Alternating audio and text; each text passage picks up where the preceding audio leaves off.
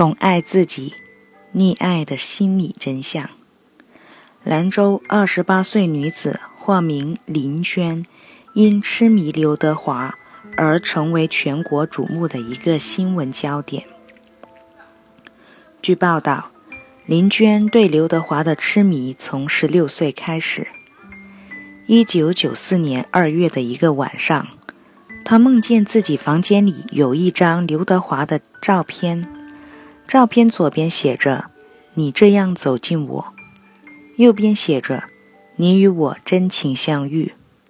从这个梦开始，刘德华的影子几乎出现在他的每一个梦中。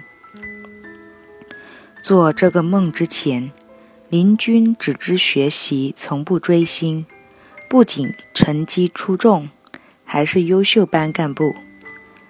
但做这个梦之后，他昼思夜想，失眠，吃不下饭，甚至把自己关进房子里，不与任何人说话，并且只关注与刘德华有关的事情。每天除了欣赏刘德华的电视演唱会外，就是从各种娱乐杂志上剪贴刘德华的相片。只做这些并不算什么。林娟受人关注的地方在于，她梦见她梦想见刘德华一面，并得到他的签名。为了帮女儿圆这个梦，她父母一次筹借一万元，一次筹借五千元，最后又卖掉不足四十平方米的住房，让林娟去北京和香港观看刘德华个人演唱会。这些倾家荡产的举动，并没有让林娟达成愿望。最后，林娟的父亲表示，为了让女儿圆梦，他愿意卖掉他的一个肾。这则新闻于二零零六年三月二十六日收尾。当日，刘德华对媒体表示，如果歌迷利用不正确、不正常。不健康的方法与他见面，他绝不理会。刘德华更强调，他最憎恶不孝的歌迷，歌迷的家长也不应纵容孩子的过火行为，呼吁停止此行为。虽然媒体对林娟一事的报道甚多，但并没有披露林娟足够多的个人成长经历，很难确切分析。他狂热追星背后的心理机制。不过，通过林家倾家荡产以及林父不惜卖肾帮女儿圆一个荒唐梦的举动来推测，林娟应该是一直生活在溺爱的环境中。溺爱是毁灭性的教育方式，它会压制而不是助长孩子的成长。对这一点的共识应该不成问题。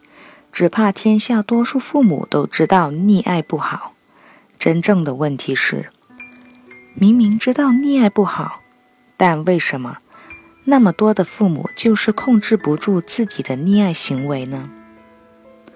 看起来，溺爱仿佛有那么一点伟大的味道，因为从现象上看，溺爱的父母是通过牺牲自己来满足孩子的需要的。但实际上，溺爱源自父母的自恋。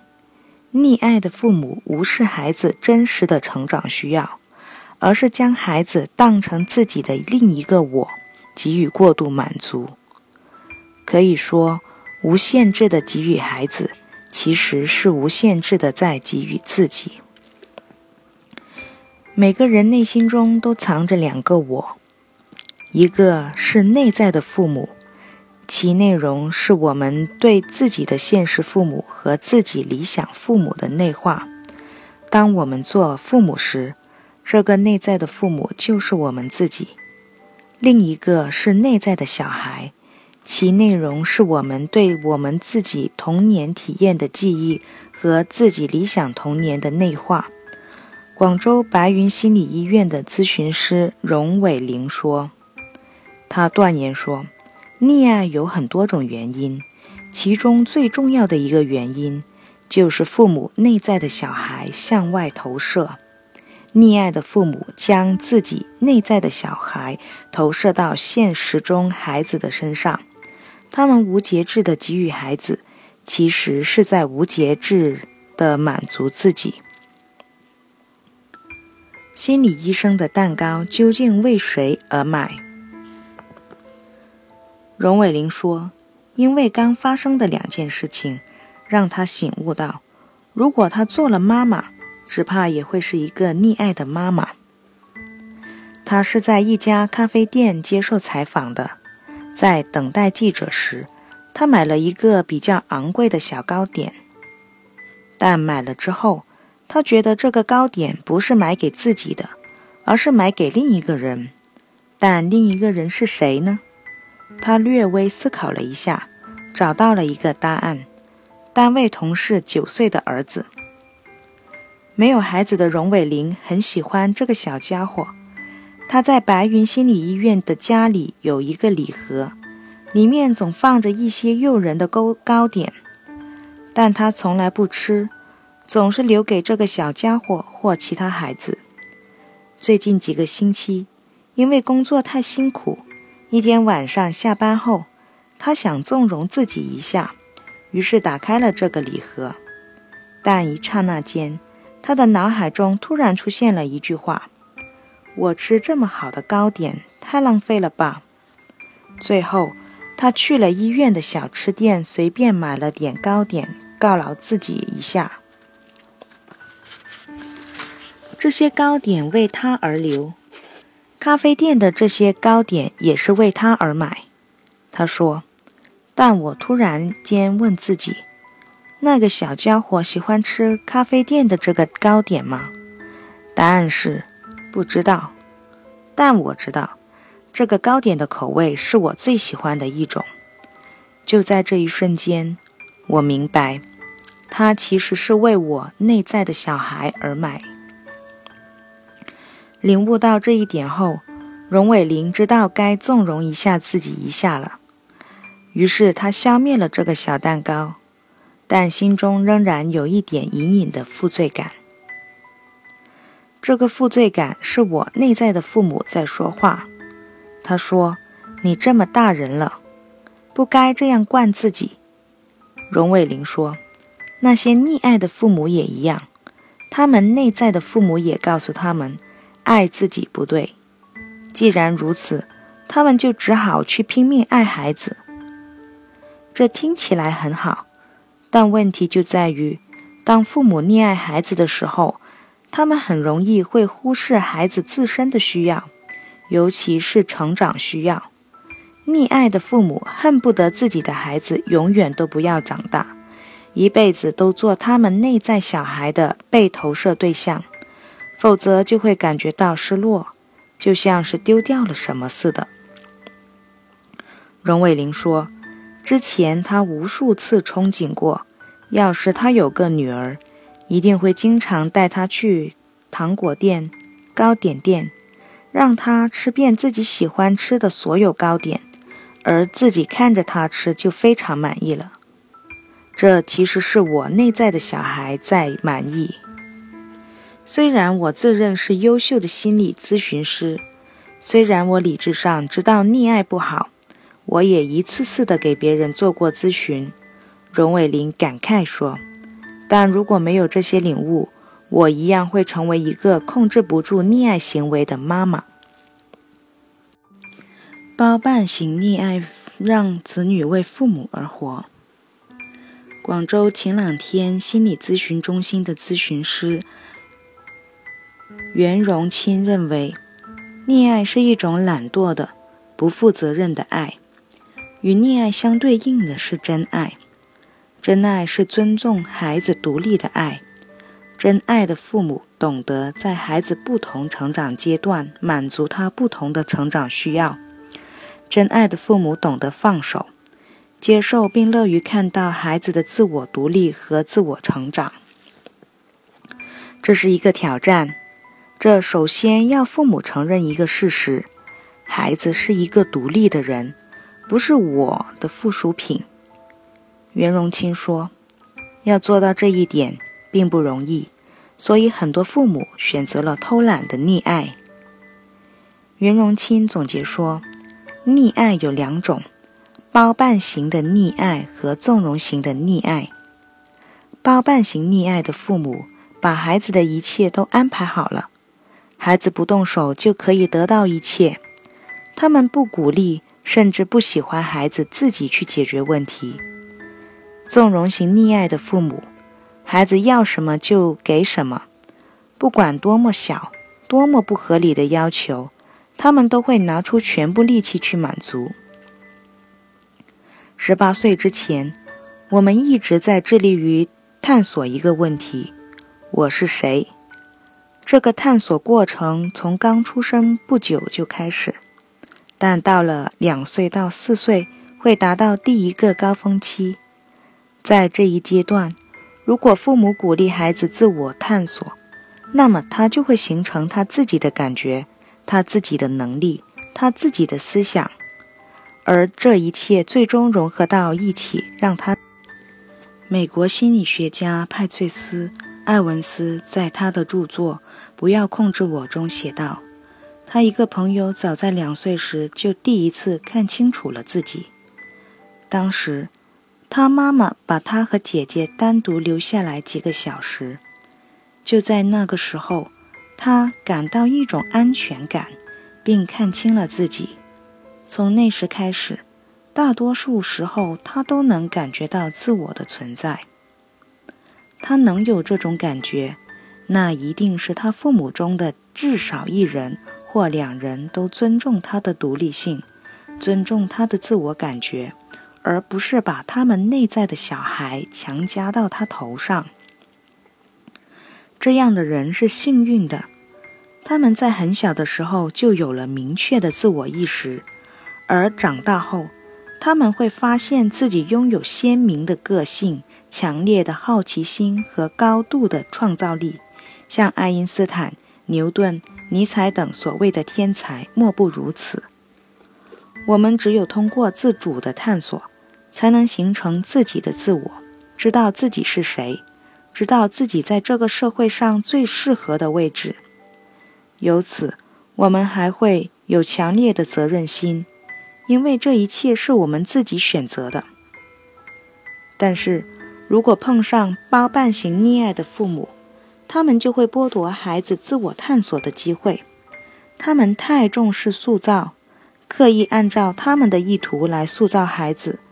而不懂得尊重孩子的独立人格，那么无论他们的安排多么完美，他们的孩子都会有一种感觉，他们好像不是为自己而活。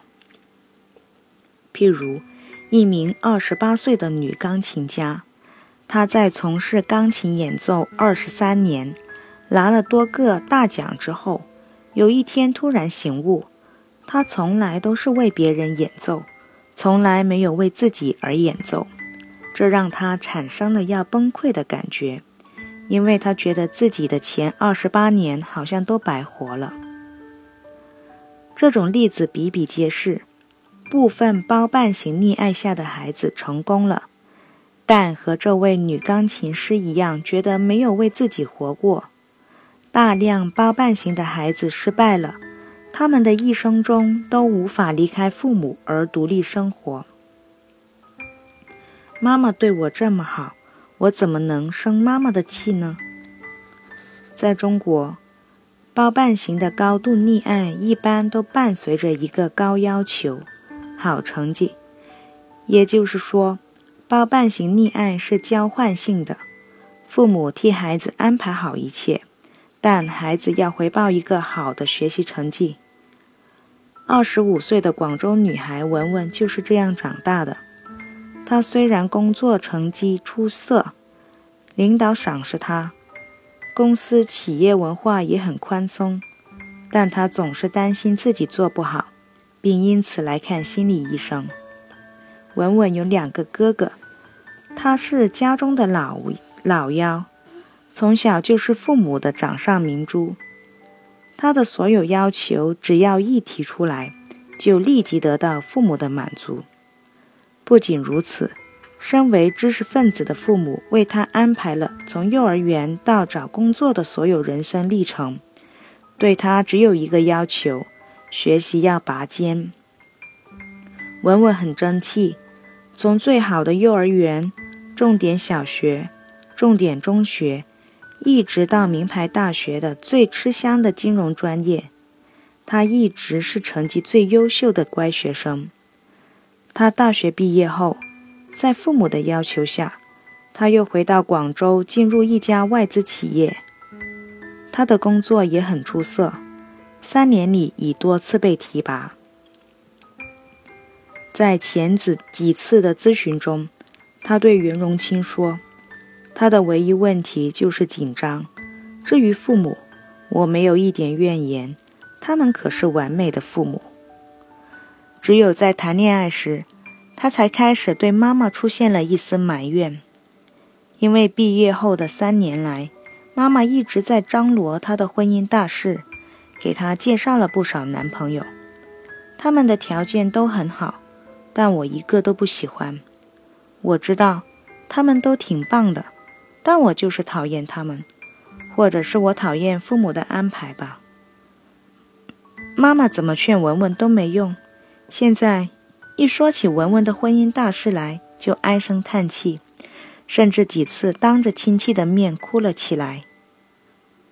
文文说：“妈妈第一次哭的时候，她有点恼火，但立即想到，妈妈对我这么好，我怎么能生妈妈的气呢？”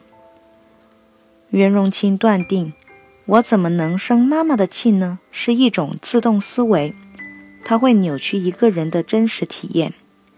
于是，他试着让文文学习放下这种自动思维，重新体验一下他的真实感受。妈妈第一次哭的时候比较久远了，就在咨询室里重演一下妈妈最近一次哭的情景吧。袁荣清在咨询室中摆了两张椅子，椅子 A 代表妈妈，椅子 B 代表他自己。文文先坐在椅子 A 上。想象自自己是妈妈，对着椅子 B 哭诉，说她是多么担心女儿嫁不出去。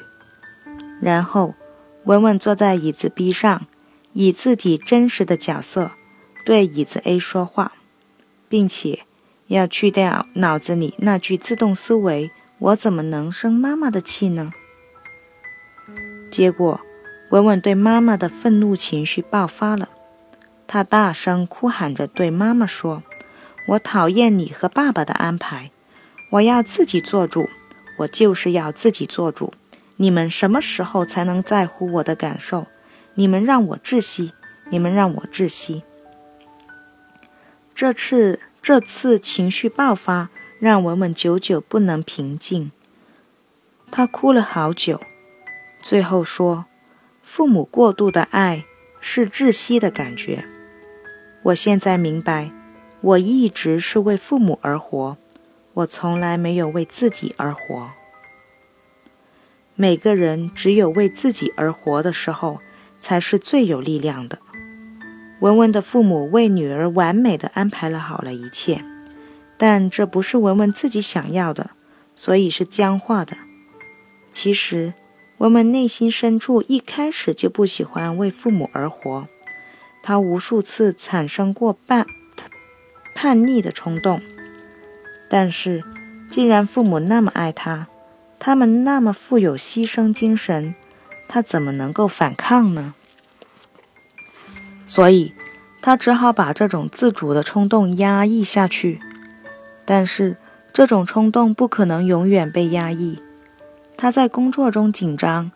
其实是因为公司以人为本的管理风格唤起了他内心深处为自己做主的冲动，但他发展出的种种不良自动思维，如怎么能生妈妈的气，怎么能不听父母的话等等，令他无法接受这种冲动。咨询到最后，文文明白，他现在要做的就是释放自己的自主冲动。从现在起，为自己而活。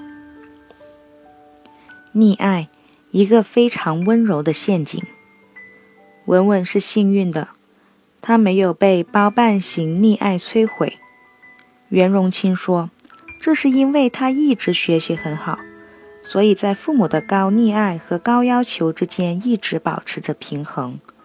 但很多孩子就没有这么幸运，他们最终成了包办型溺爱的牺牲品。”美国心理学家华莱士在他的著作《父母手记：教育好孩子的一百零一种方法》中提到了这样的一个例子：一位母亲为她的孩子伤透了心，他不得不去找心理专家。专家问：“孩子第一次系鞋带的时候打了个死结，从此以后，你是不是不再给他买有鞋带的鞋子了？”夫人点了点头。专家又问：“孩子第一次洗碗的时候打碎了一只碗，从此以后，你是不是不再让他走进洗碗池了？”夫人称是。专家接着说：“孩子第一次整理自己的床铺，整整用了两个小时的时间，你嫌他笨手笨脚了，对吗？”这位母亲惊愕地看了专家一眼。专家又说道：“孩子大学毕业去找工作，你又动用了自己的关系和权力，为他谋得了一个令人羡慕的职位。”这位母亲更惊愕了，从椅子上站了起来，凑近专家问：“您怎么知道的？”专家说：“从那根鞋带知道的。”夫人问：“以后我该怎么办？”专家说：“当他生病的时候。”你最好带他去医院。他要结婚的时候，你最好给他准备好房子。他没有钱时，你最好给他送钱去。这是你今后最好的选择。别的我也无能为力。追星，幻想更全知全能的新父母。本文一开始提到的追星的林娟。很可能就是包办型溺爱的牺牲品。他可能在学校或生活中遇到一些挫折，自己不能解决，而父母也不能再像以前那样帮他解决。于是，他就躲在幻想和白日梦中，以逃避探索世界的乐趣、责任与挫折。袁荣清说：“零岁到两岁的孩子，最重要的是培育安全感。”两岁到四岁的孩子，最重要的是培育他们的自主能力。但可惜的是，许多包办型溺爱的父母，他们习惯了零岁到两岁时为孩子解决一切问题的习惯，现在也为孩子包办一切。譬如，孩子要去拿一个十米外的玩具，他们不忍看着孩子蹒跚、缓慢而笨拙地行走。于是自己大步流星走过去，把玩具拿来递给孩子。看起来他们做了件爱孩子的好事，但实际上他们剥夺了孩子自主探索的机会。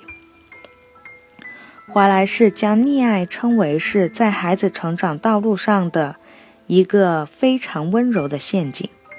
他描绘说。这些是那些过分庇护孩子的父母辛辛苦苦亲手挖掘的。掉进陷阱里的孩子，由于被剥夺了犯错误和改正错误的权利，从而也失去了长成、长大成人的机会。两岁到四岁期间，对孩子来说，父母仿佛是全知全能的。孩子有什么需要，他们仿佛都可以轻松满足。但是，对于十六岁的女孩，她的需要，父母就很难再满足了。父能父母不能替她学习，不能替她处理班级的人际关系，也不能替他发展创新能力。这个时候，受惯溺爱的女孩就会惊恐地发现，原来有太多的问题她不能处理，于是她陷入无法面对的自卑。这个时候。他可能就会幻想一个更全知全能的新的父母，期望他能溺爱自己，并化解他现在的所有生活难题，就像原来的父母在两岁到四岁时替他化解一切难题一样。这可能是宁娟迷恋刘德华十二年的心理机制，以爱的名义摧毁孩子的感受。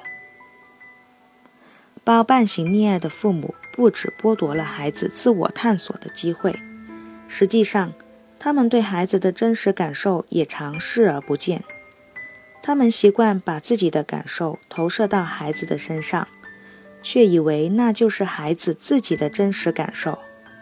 他们这样做会导致孩子严重不信任自己的感觉，令他们不从自己的身上寻找认识自己，而是从别人对自己的定义中寻找答案。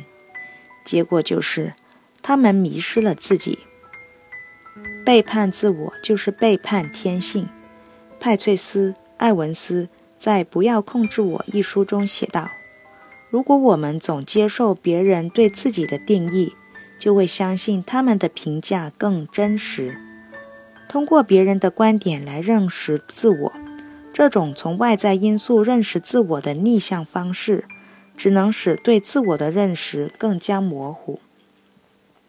艾文斯在书中提到这样一个例子：有一天，我和朋友正在一家咖啡馆喝咖啡，一位女士贝蒂和她的女儿苏西一起走了进来。女儿七岁左右，他们看着玻璃柜台下的各种冰淇淋。你要哪种冰淇淋？贝蒂问女儿。我想要香草的，苏西说。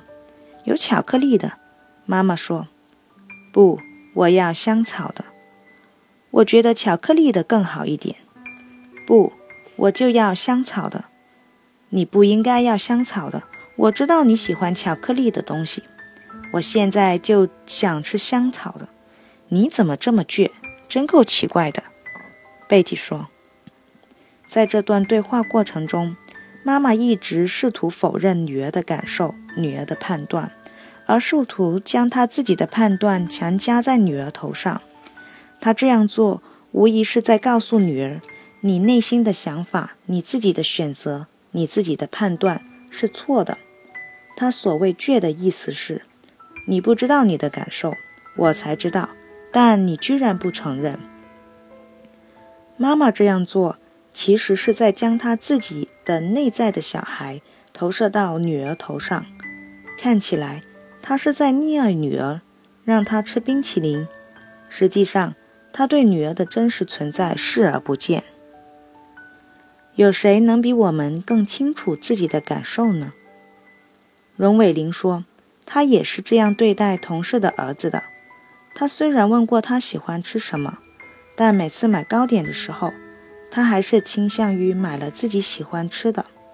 至于带女儿逛糖果店、糕点店的那种憧憬，更是典型的投射心理。看着虚构的女儿吃妈妈喜欢的糕点和糖果，妈妈满足了。实际是这个虚构的女儿就是荣伟玲的内在的小孩。也就是他自己，这样的例子比比皆是。实施溺爱行为的父母，其实并没有真正站在父母、站在孩子的角度，他们不懂得孩子真正需要什么，也并不真正关注孩子的成长需要，甚至都没有兴趣去了解孩子自己的真实感觉、真实想法。他们只想把孩子塑造成他们心中的小孩的形象。而这会让真实的孩子丧失自我。对于这样的孩子而言，爱是一种令人窒息的枷锁。文文的案例证实了这一点。在冰淇淋的例子中，女儿一直在坚持自己。她之所以能这样做，很可能是她身边有一个人，可能是爸爸，也可能是其他重要的亲人，能看到并接受他自己的真实感受。而且鼓励他坚持自己的判断，否则他早早就放弃了真实的自我，接受妈妈给他的安排了，也就是放弃香草冰淇淋，而选择妈妈想要的巧克力冰淇淋。不是自己的真实感受，却要被别人说成是自己的感受，这不是很荒唐吗？有谁能比我们自己更清楚自己的感受呢？然而。在习惯了包办型溺爱的父母看来，他们才知道孩子的感受是什么，而孩子自己不知道。譬如，妈妈坚持让女儿学了十年钢琴，